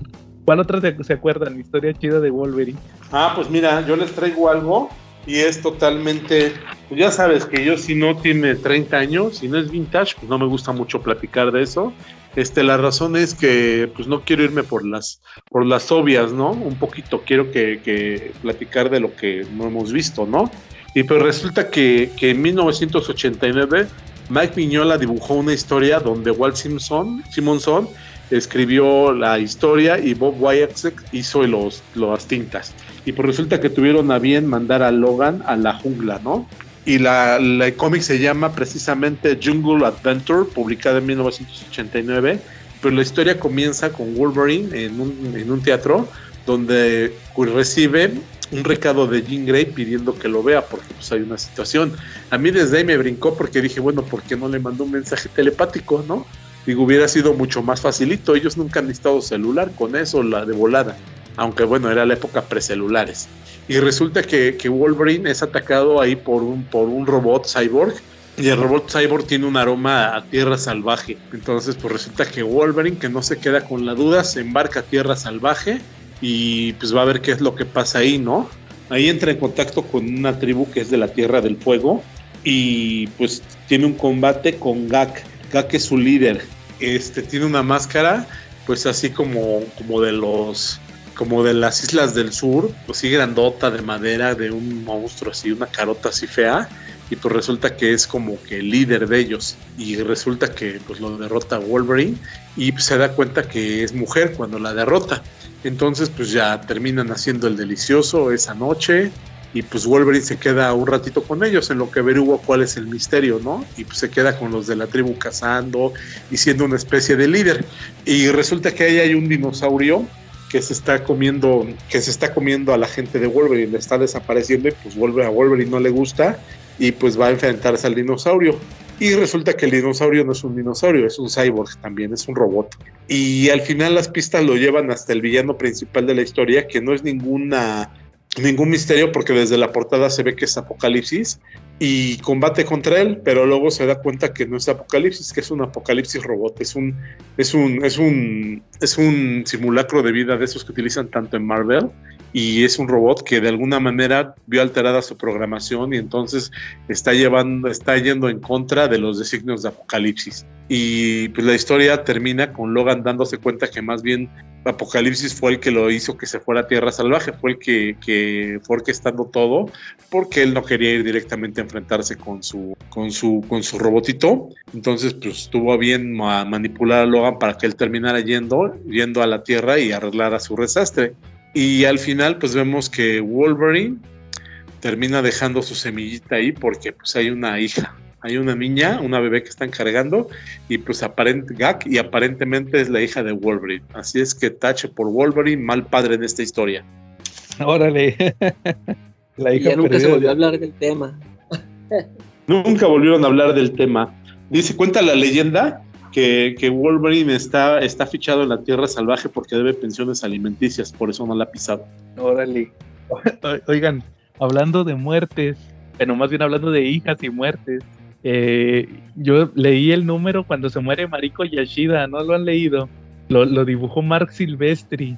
Es de Wolverine de Mark Silvestri, el 57. Ah, sí, sí, es cuando. Bueno, que él la acaba de matar, ¿no? Sí, que es porque se estaba envenenando, porque se clava un cuchillo así bien menso Sí, y la sí. mata. Y ¡ay, qué diferente se ve la Mariko Yashida de, de Frank Miller contra la de Mark Ah, con Silvestri. la de. Sí, sí, sí. Órale, ese sí se veía bien buenota. Entonces, ahí sí le entro. Y, y Es como en la luego. película, ¿no? Ah, estaba más buena la de la de Mark Silvestri. La de Mark. La, la de la de la película es la, la que le hizo de Ah, la la asi- de asistente Lex del Luthor. la flaquilla. va. Este, oye, y este, y ahí me brinco al cómic menos mencionado de la historia del CC Podcast, el Uncanny X-Force. cuando sale la, hi- cuando Ah. sale la hi- ¿No te acuerdas, Charlie, cuando sale la hija de Wolverine? Que, que van en eh, van al mundo de la, de la era de Apocalipsis. Y, y supuestamente en el equipo de Magneto está la hija de. Una hija que tuvo. El, ¿Cómo se llamaba? Eh, ex Weapon o cómo se llamaba el Wolverine de ahí. Pues también era Logan, ¿no? El de la era de Apocalipsis Quiere Weapon X. y es- lo tiene con, con esta, con Mariko Yashida, tuvo una hija. Entonces están sentados ahí y le dice, oye, tú te me haces conocida. Ah, es que, sí, es que conociste a mi mamá, es Mariko Yashida, y a mi papá. Y ya como que se va la chavita, va como que no aguanta decirle eso a Wolverine.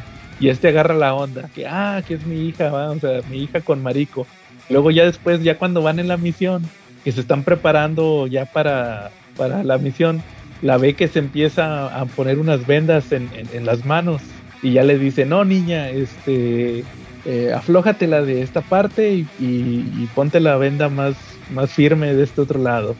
Y luego ya le dice, no, mira, este, fíjate que, que- quiero que sepas que tú eres una visión de la felicidad que pudimos haber tenido tu mamá y yo y no sé qué. Y luego ya le pregunta que, que si en su realidad amó también a, Mariko y le dice, sí, la amé y no sé qué. Y, este, y, y luego ya llegan a la misión y van corriendo por un pasillo y les dan un disparo y, y- y la, la hija de Wolverine así que queda el, queda el puro esqueleto ahí, o sea, la carbonizaron. Y, y lo peor es que fue, fue su papá, o sea, fue el Wolverine de la era de Apocalipsis, que ya traía la armadura de Apocalipsis y le tiró un cañonazo y la mató. Ahí se acaba ese número que se muere la hija de Wolverine con Marico. está, está curiosa esa historia. Sí, bastante. si, si- si- si no les debe pensión alimenticia, se mueren. Ah, cu- ¿Cuál otra historia? te- Oye, Carla, que tú que leíste Origins, ¿qué, qué onda con Origins? ¿Qué, ¿Qué te muestran de Wolverine en esas historias?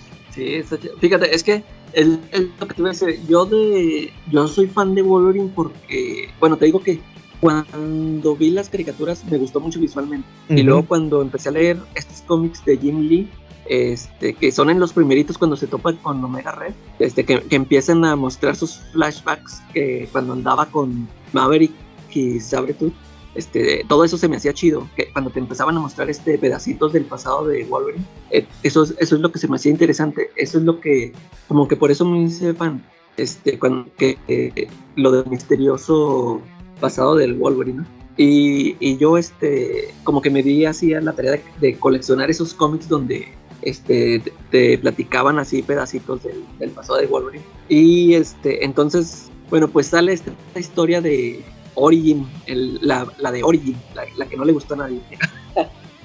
Y, y luego después sale esta de Origins, donde es así, este, sí, te, te muestra toda la, to- todo lo que estuvo haciendo Wolverine en, en el pasado. Eso, esa es la serie que yo siempre les he recomendado, que a mí me gustó mucho.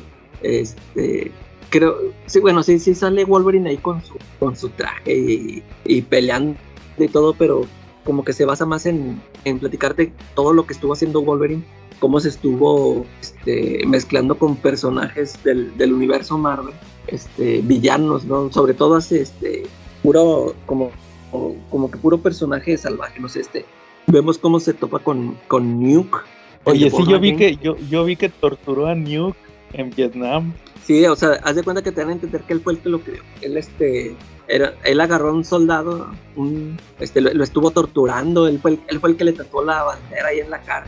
Este, lo estuvo torturando porque, para hacerlo eso, para hacerle una máquina de matar, haz de cuenta que lo está torture y torture para que ya cuando lo sueltan como, como que les dan, le dan, le meten la cabeza que fueron los vietnamitas y haz cuenta que él, sueltan al Nuke para que él fue el que se echa todo a toda la zona esa vietnamita. Él, él fue el que lo creó. Eso es lo, eso es lo que te lo que te cuentan y ya se cuenta que tiene, relación con Cyber, el, el, este este mutante, el Cyber con con quién más te muestran. Ah, pues sale ahí Wolverine el Winter Soldier, o sea, te, te cuentan todas esas historias que tuvo Wolverine en su pasado con estos personajes. Y, y al final, hace cuenta que casi al final de la serie, pues lo mezclan con esta historia del Romulus, que, creo que a, muchos no les gustó. De hecho, a mí esta serie, donde sale, donde te lo empiezan a mencionar por primera vez, es una que escribió Jeff Loeb. Este, que ya ves que siempre decimos que Jeff Loeb, como que sus mejores historias son todas las que hace con Team 6. Eh, son muy pocas las que o sea, que valgan la pena donde no colabora con él. Y esta historia es la que se llama Evolution, es donde mata a, Saber. Este, esa historia a mí se me hizo bien, este, este, a lo mejor a muchos se les puede parecer jalada, se así sacada de la manga, pero a mí me gustó porque este, intenta dar una explicación a su, pasado, a todo lo que se venía manejando desde hace tiempo, ¿no? Porque e, eso siempre me ha parecido importante para mí, de que si estuvieron este, jugando con esto del pasado de Wolverine, este, yo sí quería que, que me lo explicaran en algún momento, ¿no? O sea, no, no quería que ya nomás se quedara ahí en el olvido porque ya ves, por mucho tiempo este, no, nunca se sabía qué relación tenía él con Sabretooth, que si era su papá, que si era su hermano. Y, aquí en, en, esta serie de Evolution, ahí te cuentan que lo que esto de que son una raza, ¿no? De esto, los Lupin, los Lupin. Eso lo que te habían explicado en, Tierra X. Y, y, a mí por eso me, me, gustó esa historia, que te dan una explicación así, aunque, aunque meten a este cuate al Romulus, también este, me pareció interesante todo lo que, lo que contaron. Eh, y para para mí, ya como, o sea, sí le dieron cierre a todo esto de Romulus, este, yo para, mí ahí marcó el final del, personaje este que, del que yo siempre fui fan, ¿no? Ya, ya lo que siguió adelante, pues ya era un Wolverine diferente, o sea, ya, no, ya, no era misterio su pasado, él, ya sabía de dónde venía, qué había pasado, y ya te lo empiezan a, manejar ya de diferente forma, ya ves que hasta lo ponen de, de maestro de la escuela de Javier y creo que esta es el director en, algún momento. Y, ya, este, para mí ya cambió su esencia, este, Wolverine. Eh, y, no, no digo que sea malo, sino para mí ya, o sea, como que contaron toda la historia de Wolverine de lo que a mí me interesó, ya este, ya no le he seguido mucho la pista porque sí lo considero ya un personaje ya diferente. De, de repente veo alguna que otra historia ahí que me llama la atención, pero como que para mí ya fue un punto y aparte. Sí, ya como que ya no hubo tantas historias buenas como antes. Porque, por ejemplo, ¿qué fue lo último importante que salió de Wolverine? Pues cuando se murió. Ándale, que, ah, que esa la tengo pendiente. Pero sí, es cierto, eso fue lo último que... Ya sale esta semana.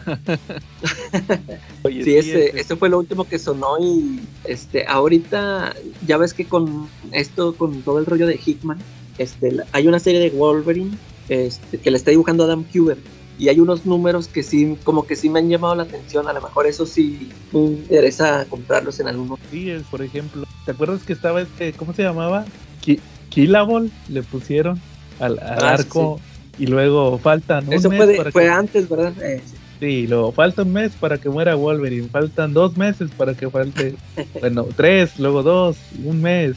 Y luego ya salió lo de la muerte de Wolverine, que lo dibujó McNiven y ya pues ahí, ahí quedó mucho tiempo y luego ya revivió y luego salió el Old Logan y, y todo Ándale, pues cuando estaba muerto, ahí andaba, ¿no? El Old Logan. Entonces, este, sí, pues prácticamente es, lo último que ha salido del personaje. Oye, también te iba a preguntar ahorita que dijiste que la serie de, de Origin que no le gustó a nadie. Eh, ¿A ti qué te pareció? Porque me acuerdo que alguna vez platicamos, pero creo que fue un día que no viniste, nomás estábamos Chafe y yo. La serie este de, de, Origin. Sí, fíjate, a mí sí me gusta. Yo me acuerdo que, y pues yo la leí cuando salió, o sea, cuando le estuvieron ahí anunciando de que por fin vamos a contar la historia de Wolverine. Y pues yo la, yo la compré emocionado, ¿no? Porque era algo que siempre había querido saber, te digo, de, que siempre estuve siguiendo esta historia del, del pasado misterioso. Y, en sí, este a, a, este, a muchos no les gusta porque este, sienten que no era necesario contar un origen, ¿no? que le quitaba mucho misticismo al personaje. Pero, por ejemplo, a mí, este, esa revelación que te dan en los, creo que es en los primeros dos números, cuando te hacen creer que Wolverine es uno y, y termina siendo otro, eso, eso se me, todavía me sigue pareciendo muy chido. Pero sí ya como que lo demás que, los demás números sí son más, este, intrascendentes, ¿no? Este, por ahí sale este personaje llamado Doc, que pues te dan a entender que viene siendo el Sabertooth, que es Víctor pero al último se echan para atrás y no, que era el hermano, no sé quién era, no sé resultó.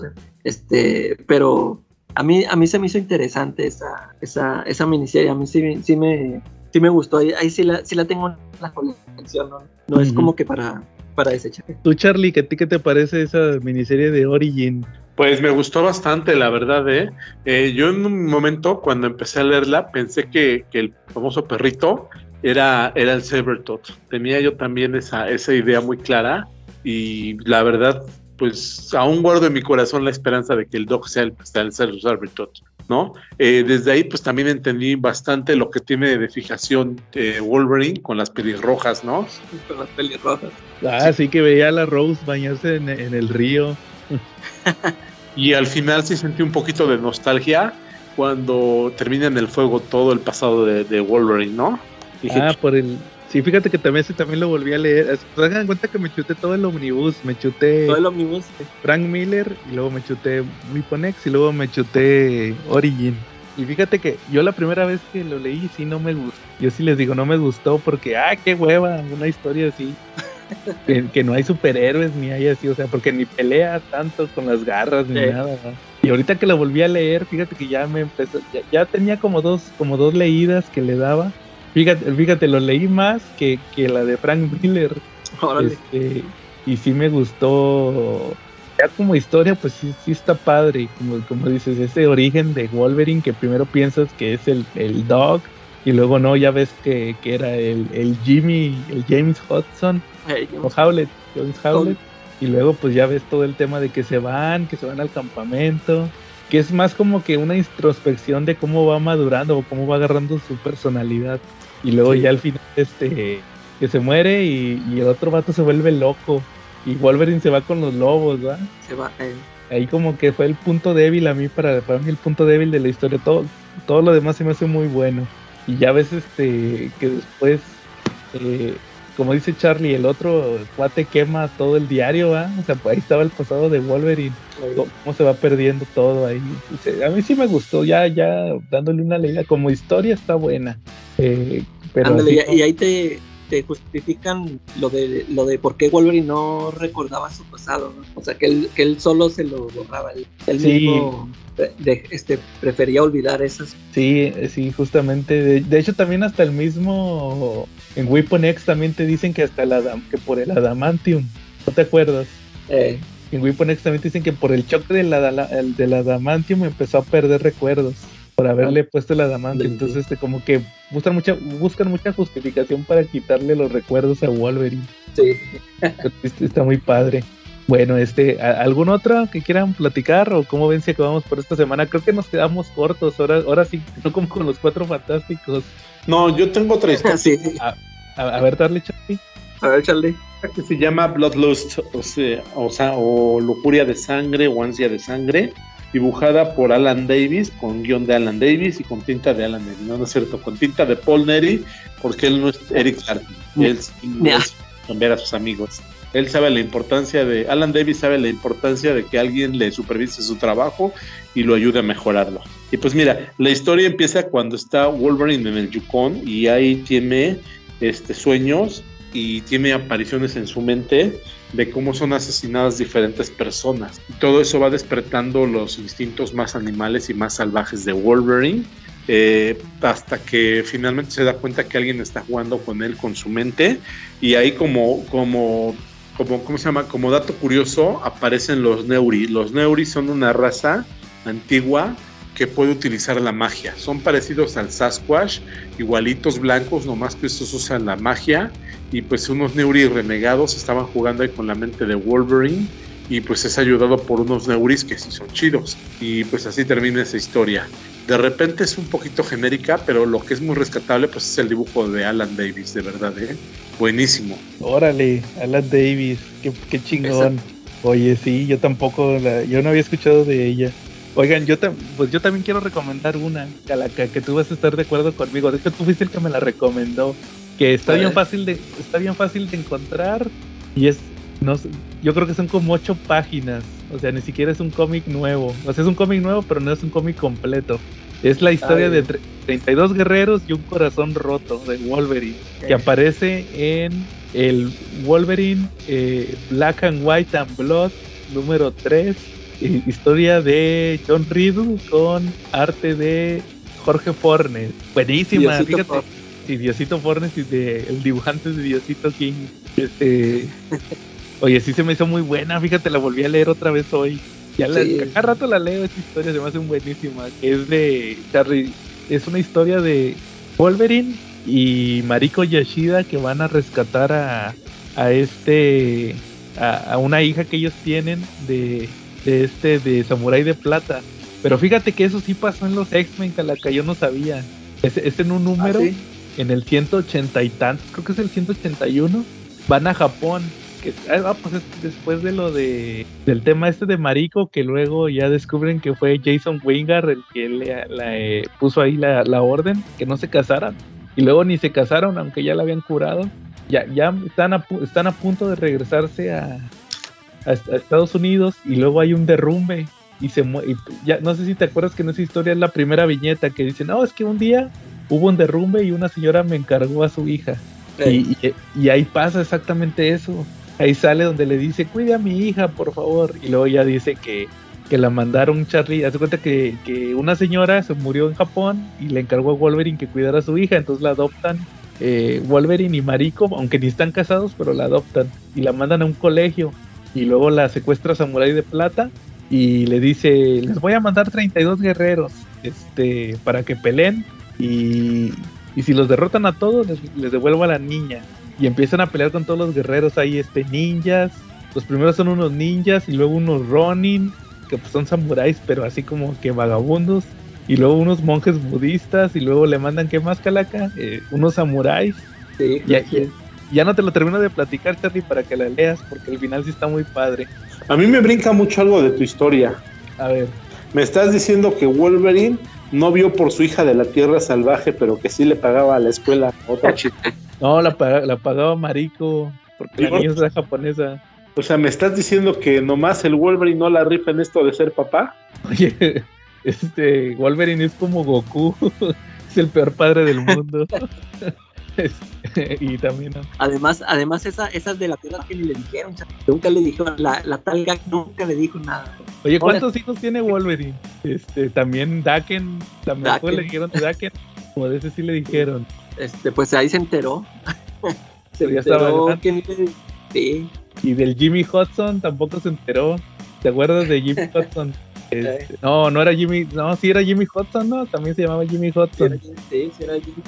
El, de Ultimate. Oye, pues qué onda con Wolverine. Nomás, nomás anda de cachondo. Este, ya, pero nunca. Ah, por cierto, Calaca, en ese número que te mandé, el de Jean Grey, esa es la primera, es, es un key issue, porque es la primera vez que se pone Wolverine cachondo con King Grey. Ya ves que hasta le compran las flores y todo, ¿va? Eh, es, es, la primera vez, ya lo, ya lo verifiqué. Antes no la quería, entonces este ya ahí siempre anda de cachondo, pero no responde por los chamacos. Es, es, es luchón, no es luchón más bien, como ven. Es Brian, ¿no? Ándale, es un Brian, es Brian Logan. Ándale. Mal Wolverine malo es este Logan. Bueno, muy bien. ¿Alguna otra o cómo ven si acabamos por esta semana? Pues sí, ya. Si quedan pendientes ya otra una semana. Oye, oye, pégate y para que no oigan, pero no hablaron de de Olman Logan. Este, no, esa está en la tómbola. Ah, y sabes también programa. Sí, porque esa historia merece su propio episodio y también la de enemigo público. Ah, sí, sí. Eso también, para que cuando salga, para que la leas, Calaca, porque yo creo que esa también merece su propio episodio y está muy chingona. Y la de al, cabo, lo tiene ya, Ándale, ahí lo tiene el Papu. Saludos al Papu otra vez. Oye, ah, por cierto, Calaca, fíjate, y antes de que se me olvide, Ya anunciaron el precio del de Conan. Va a costar 80 Ah, pesos. el King Size. ok. Sí, 80 Ah, 80. pesos. Y, Sí, y esos, esos lo publican en grapa. Bueno, va a ser de. Como son de 100 páginas, es como, como con lomito, ¿no? Ah, no sé, pero yo creo que sí va a ser grapa. ¿Quién sabe? Hasta que salga para verlo. Órale. Eh, Bueno. Sí, ese sí lo. Va. Bueno, muy bien. Entonces, si, si no hay nada más, estuvimos Joe, Aguja Dinámica. Charlie Rin. Y la calaca, el mejor en lo que hace. Y nos vemos la próxima semana.